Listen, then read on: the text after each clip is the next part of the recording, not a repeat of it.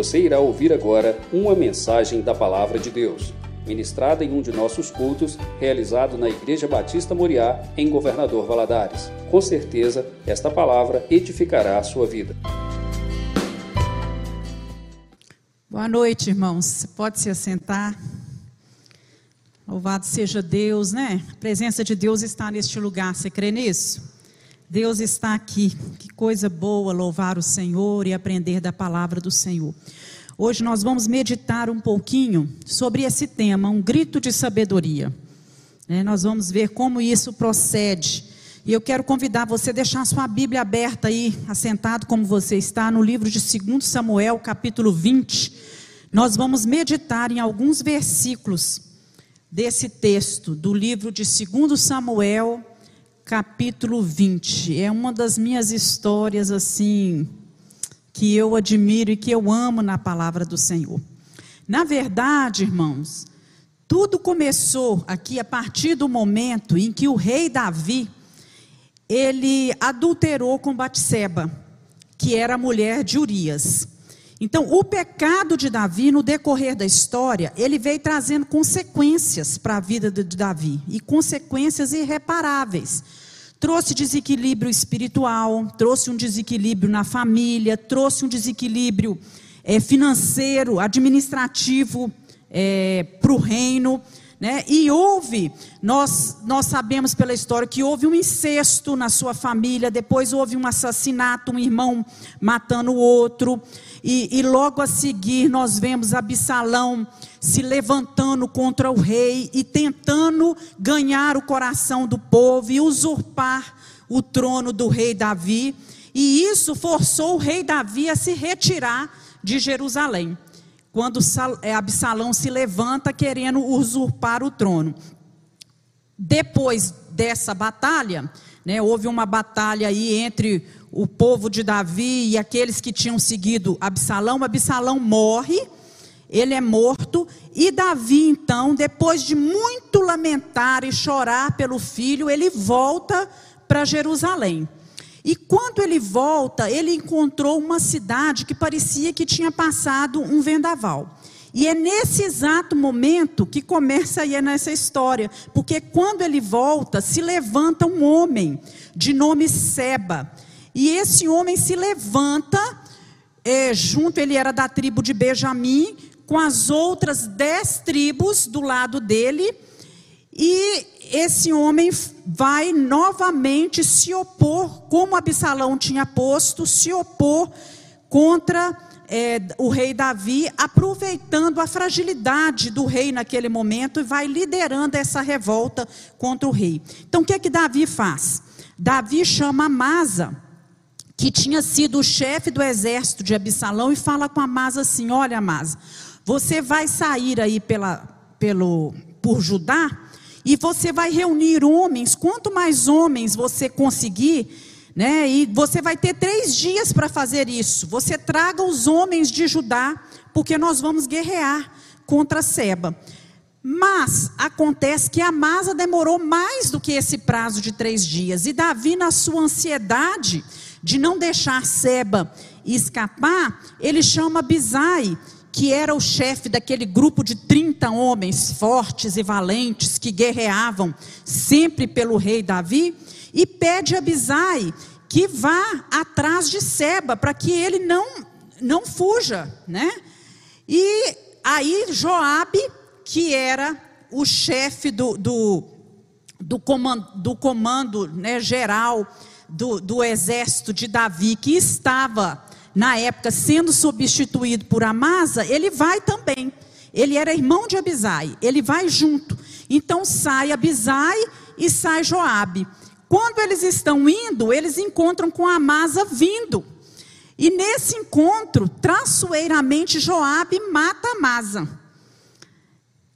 E então eles conseguem, prosseguem a viagem, e nós sabemos que Seba eu até trouxe aqui um, um mapa para mostrar para vocês. Olha, a cidade de Jerusalém, aqui na tribo de, de Benjamim, Seba sai aí, ele vai passando por todas as tribos até chegar lá em cima, na tribo de Naphtali, que era onde ficava a cidade de Abel Bet Maaca. Então, nesse período todo, né, nós vemos aí a, é, Abisai e vemos Joabe atrás de Seba. E quando Seba chega na tribo de Naftali, ele vai se refugiar numa cidade que se chamava Abel Bet Maaca. Essa cidade, o nome dela significa assim, é, é, campina, uma campina de águas. Ali havia muitas águas, água abundante. E havia nessa cidade também, morava ali uma mulher que era de muita sabedoria e de uma influência muito grande. E ela exercia um poder muito grande sobre a vida das pessoas. Então eu quero convidar você a ler aí, olha aí o versículo 1 e 2, o que é que fala? Também estava ali um homem de Belial. O que, é que quer dizer isso? Um homem perverso, um homem mau, um homem nico, desprezível, imprestável, né? De, algumas versões falam até um homem desordeiro. Esse homem se chamava Seba, filho de Bicre, da tribo de Benjamim.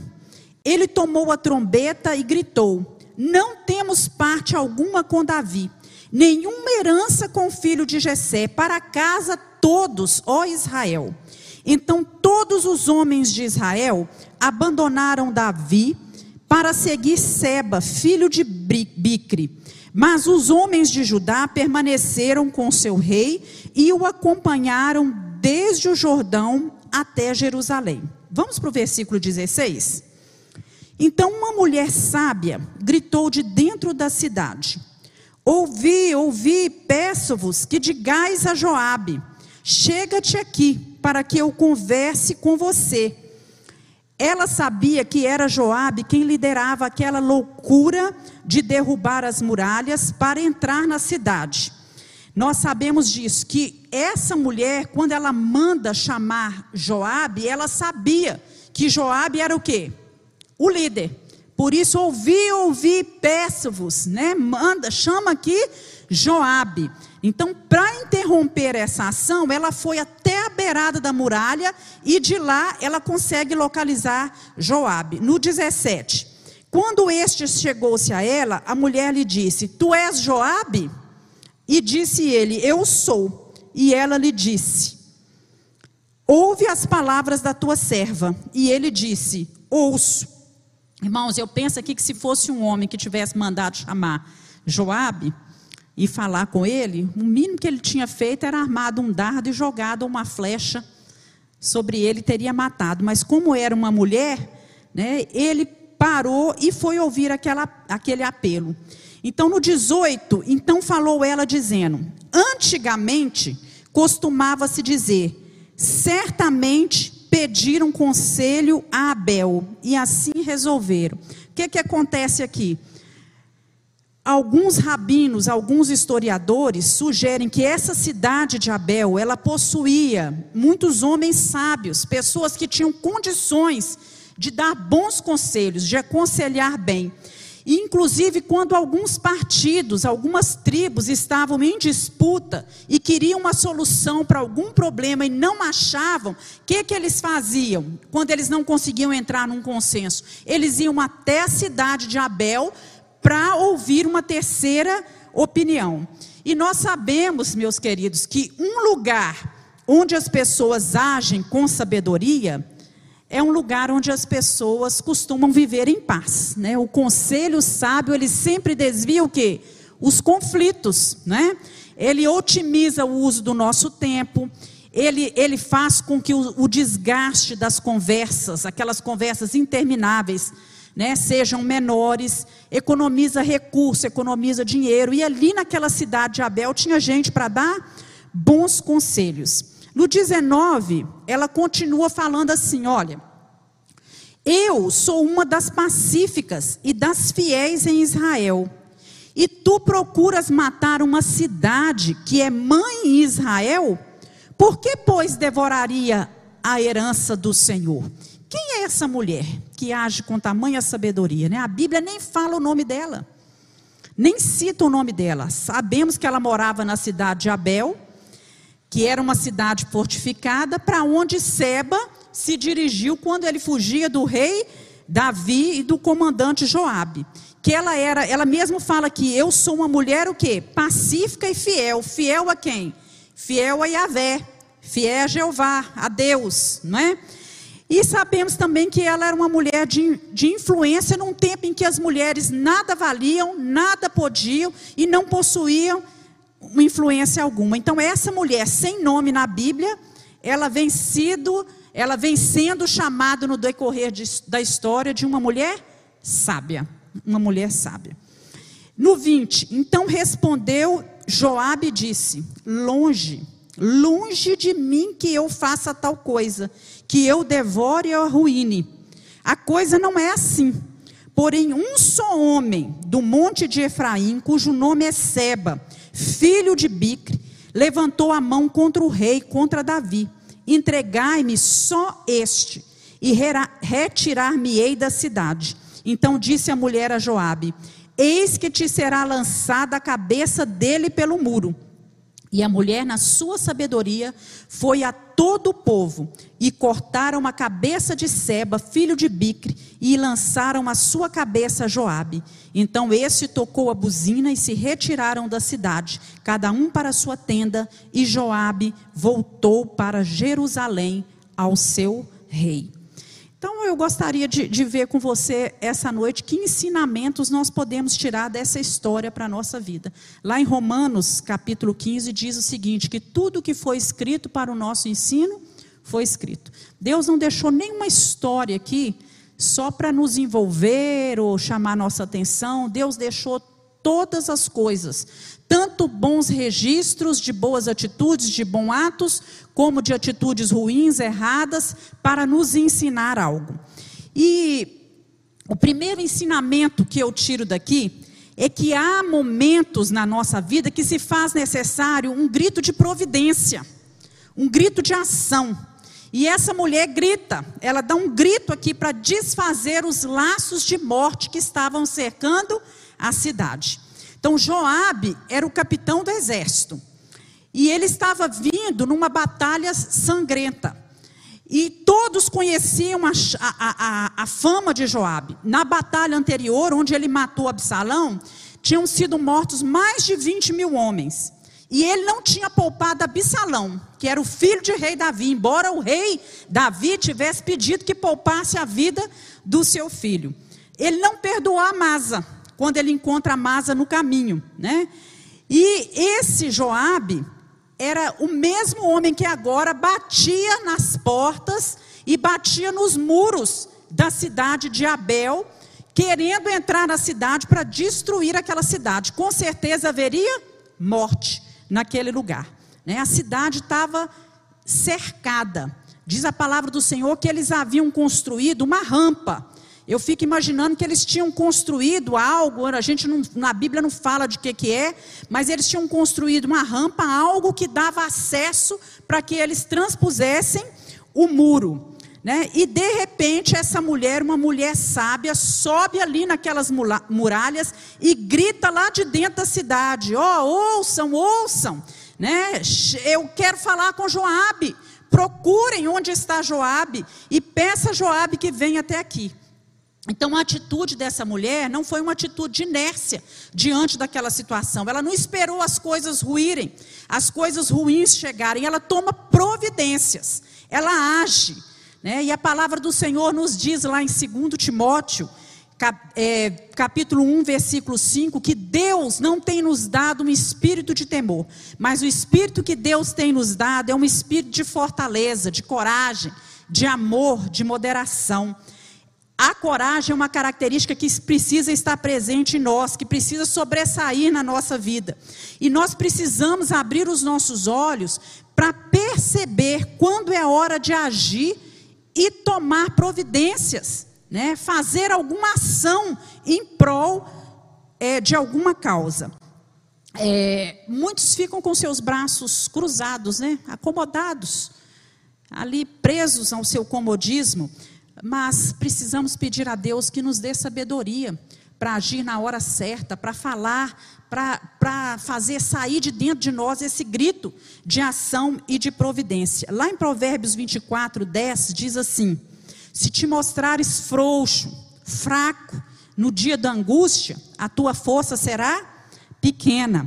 Isaías 32, 9 fala: Levantai-vos, mulheres, vocês que estão sossegadas, ouvi a minha voz, vocês, filhas, que estão tão seguras, inclinem os seus ouvidos à minha palavra. Lá em Miqueias 2:10, ora, arrancai de seus lares seguros e confortáveis as mulheres do meu povo. Tirai a minha glória e a dignidade dos seus filhos pequenos para sempre. Erguei-vos Erguei-vos, porque aqui não é lugar seguro, está contaminado de impureza. Então, irmãos, nós estamos aqui nessa terra, e nessa terra contaminada pelas impurezas, pelo pecado desse mundo, nós teremos lutas e teremos dificuldades. Então é hora de acordar, de levantar, de agir, de tomar providência, de fazer alguma coisa. É, muitas vezes tem Joabe batendo no nosso muro, querendo destruir. Há perigo cercando a nossa família, cercando o nosso casamento, cercando a vida dos nossos filhos, cercando a nossa cidade, os nossos relacionamentos. Então levanta e se posiciona, dá um grito de posicionamento, né, para que alguma coisa seja feita, haja com rapidez para preservar a paz que precisa haver, primeiro dentro de você e depois em todas as circunstâncias que se cercam. Martin Luther King tem uma frase muito bonita que fala assim: a medida fundamental de um homem não é como ele se posiciona no momento de conforto e de conveniência, mas como ele se posiciona nos tempos de desafio e controvérsia.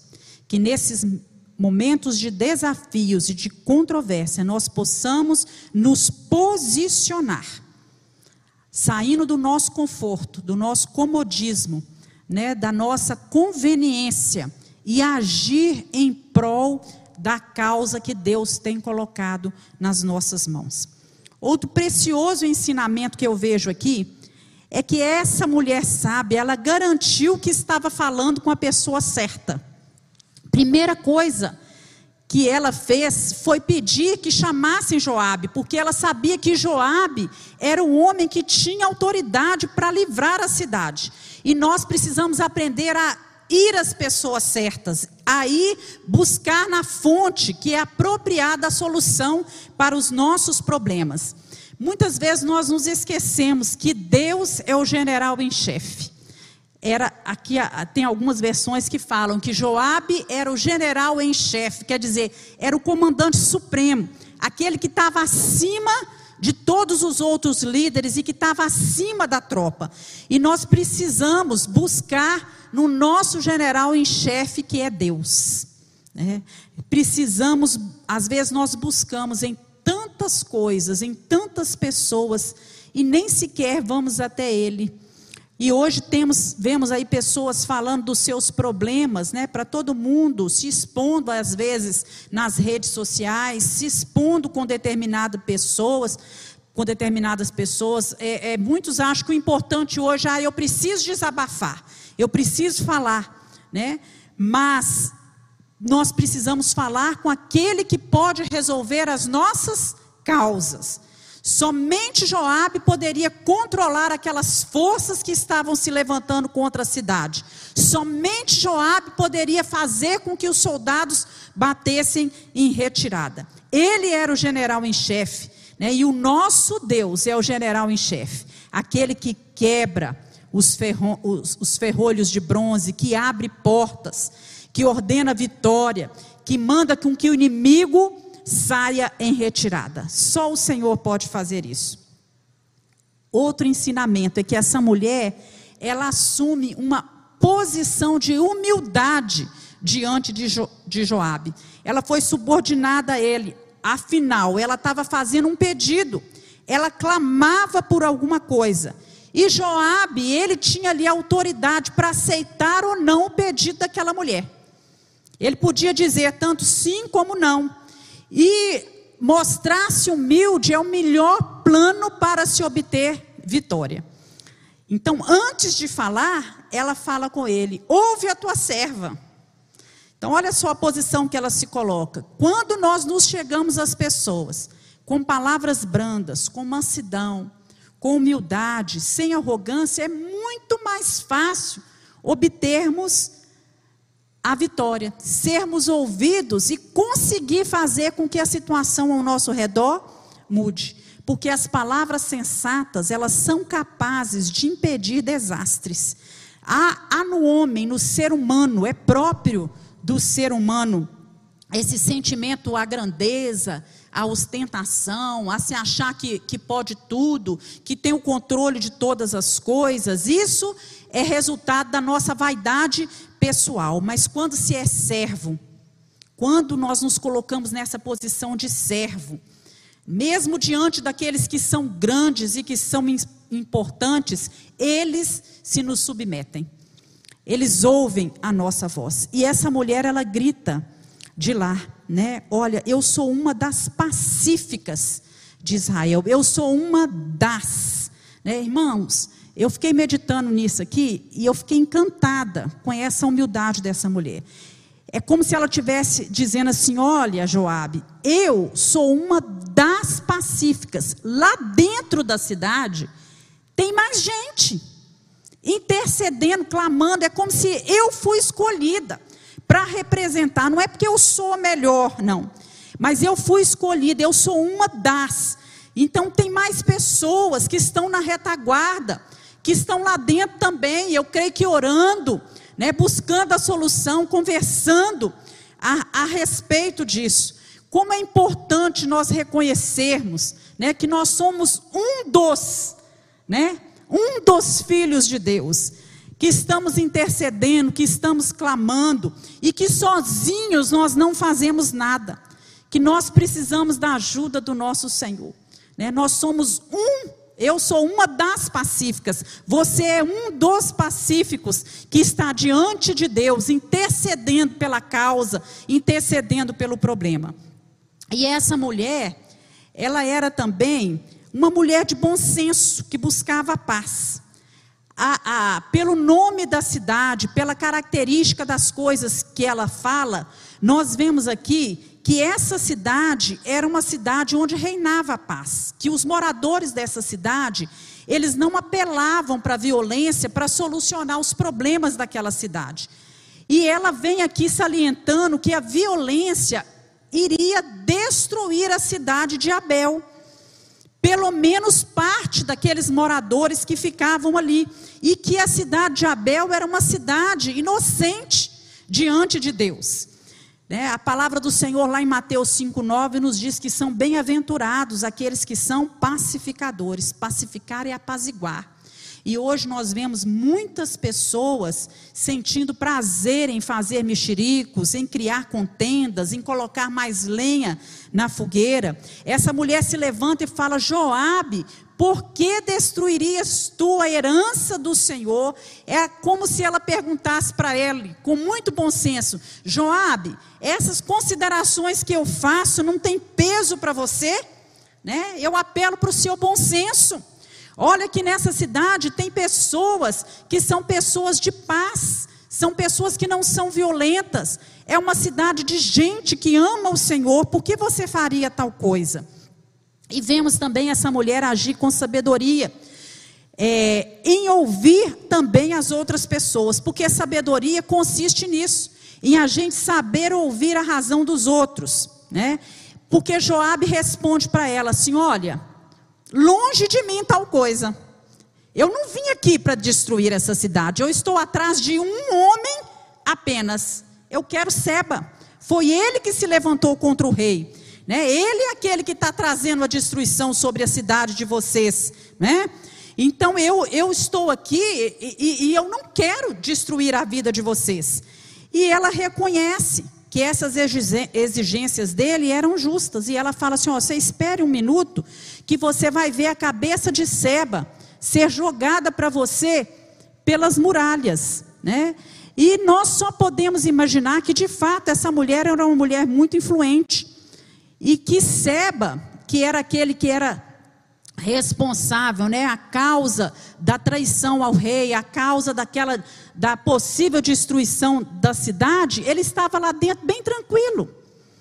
E o povo intercedendo, uma das pacíficas estava lá. Eu imagino que havia sido feito um conselho, uma reunião, é, o pessoal pensando qual estratégia que nós vamos ter, o que, que nós vamos fazer para enfrentar. E Seba lá dentro, o culpado, né, de tudo aquilo tranquilo, escondido, né?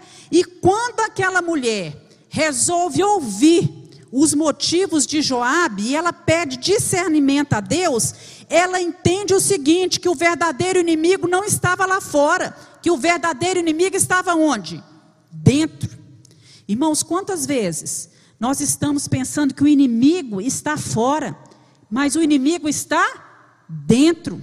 E nós precisamos pedir, pedir a Deus que nos dê discernimento para perceber a presença do inimigo dentro e cortar a cabeça desse inimigo e jogar a cabeça desse inimigo para fora, para que haja paz, para que não sejam destruídos o nosso casamento, os nossos relacionamentos, os nossos sonhos.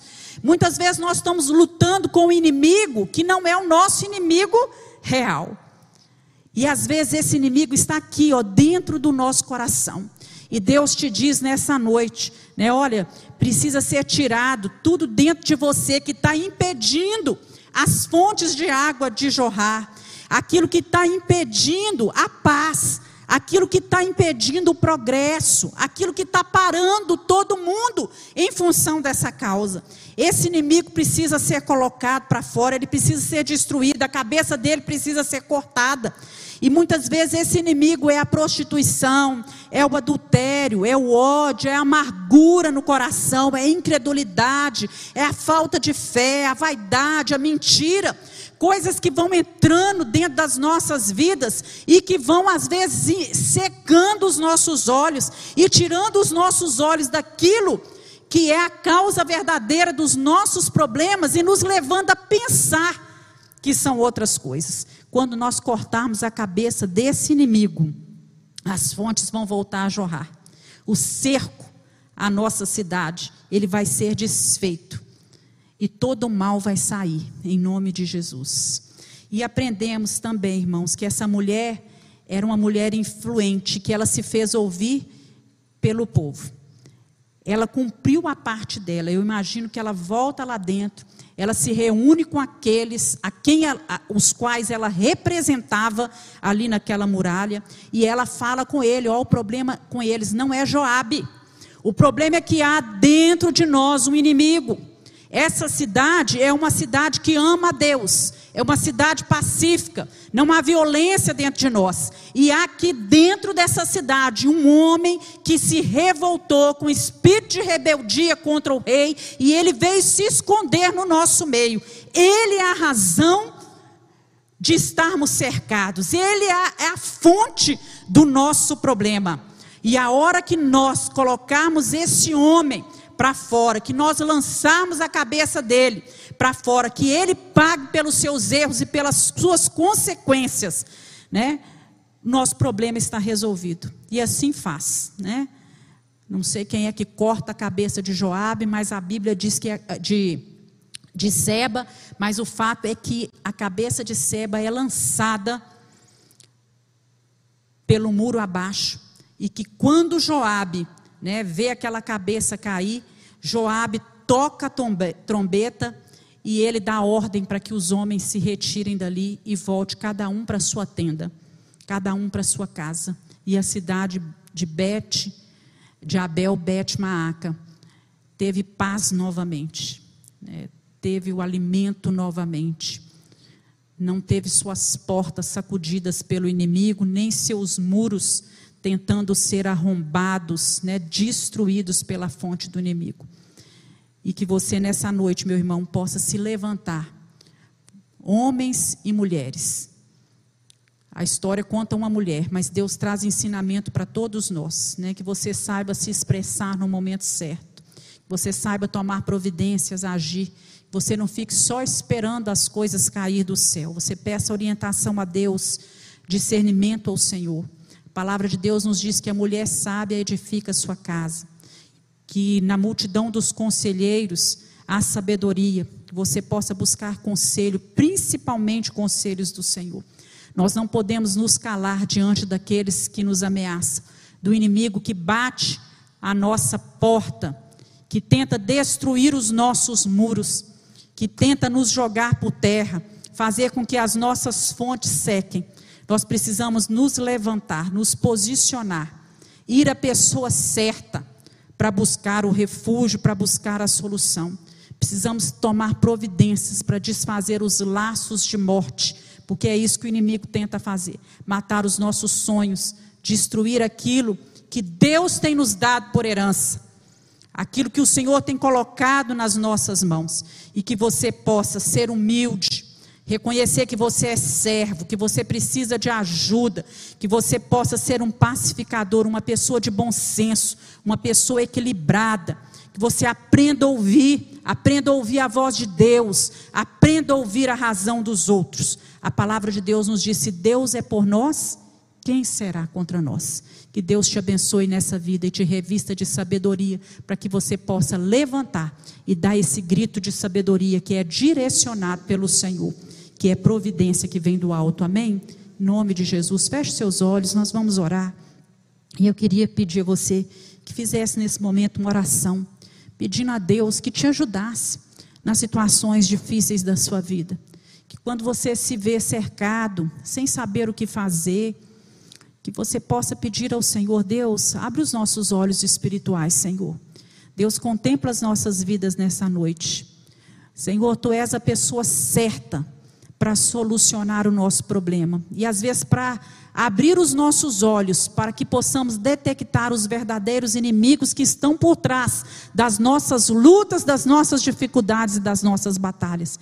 Tua palavra nos diz que a nossa guerra não é contra a carne nem contra o sangue, mas é nas regiões celestiais, contra as hostes espirituais da maldade nos lugares celestiais. Nos fortalece, Senhor, nos dá coragem, nos dá força Senhor, tira de nós toda fraqueza, todo desânimo. Oh Deus, que possamos nos mostrar forte nos momentos de guerra, que sejamos fortes. Senhor, e que todo cerco de morte do inimigo contra as nossas vidas e aquilo que é herança do Senhor por nós, seja destruído e que o Senhor esteja ao nosso redor, nos fortalecendo, nos dá a sabedoria dessa mulher nos dá a coragem, a intrepidez, a ousadia dessa mulher, a influência dessa mulher, a autoridade, ela é conquistada com uma vida reta diante de Deus, com uma vida de serviço ao Senhor, e que nós possamos, ó Deus, influenciar positivamente as pessoas que estão ao nosso redor. Em nome de Jesus nós oramos. Amém. Deus te abençoe.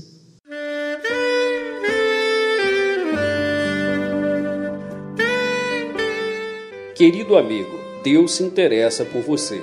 Ele conhece as circunstâncias atuais da sua vida. Não hesite em buscá-lo. Em Jeremias 33, versículo 3, ele nos diz: Clama a mim e responder-te-ei, e anunciar-te-ei coisas grandes e ocultas que não sabes. Esperamos que a mensagem ouvida tenha falado ao seu coração e que você e sua família sejam abençoados pelo Senhor Jesus.